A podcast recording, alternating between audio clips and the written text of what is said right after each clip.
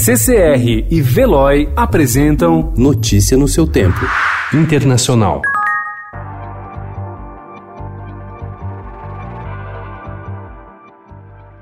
O primeiro-ministro israelense Benjamin Netanyahu prometeu ontem uma rápida anexação dos territórios palestinos no Vale do Jordão e das colônias na Cisjordânia ocupada, em uma tentativa de mobilizar os eleitores conservadores na véspera da eleição de hoje, a terceira em menos de um ano.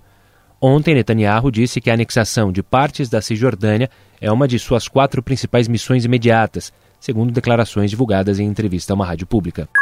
A Turquia confirmou ontem o lançamento de uma grande ofensiva militar contra a Síria. A Operação Escudo da Primavera é uma resposta aos ataques das forças do ditador sírio Bashar Assad, que mataram 33 soldados turcos na semana passada na província de Idlib. Como sinal da intensificação dos combates, dois aviões sírios e um drone turco foram abatidos.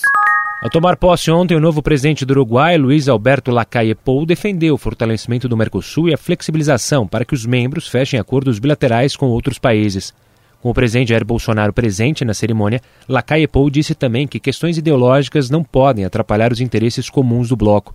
Lacalle Pou prometeu trabalhar para concluir o acordo de livre comércio do Mercosul com a União Europeia. Um dia depois de vencer de maneira convincente as primárias da Carolina do Sul, a campanha de Joe Biden recebeu ontem outra boa notícia.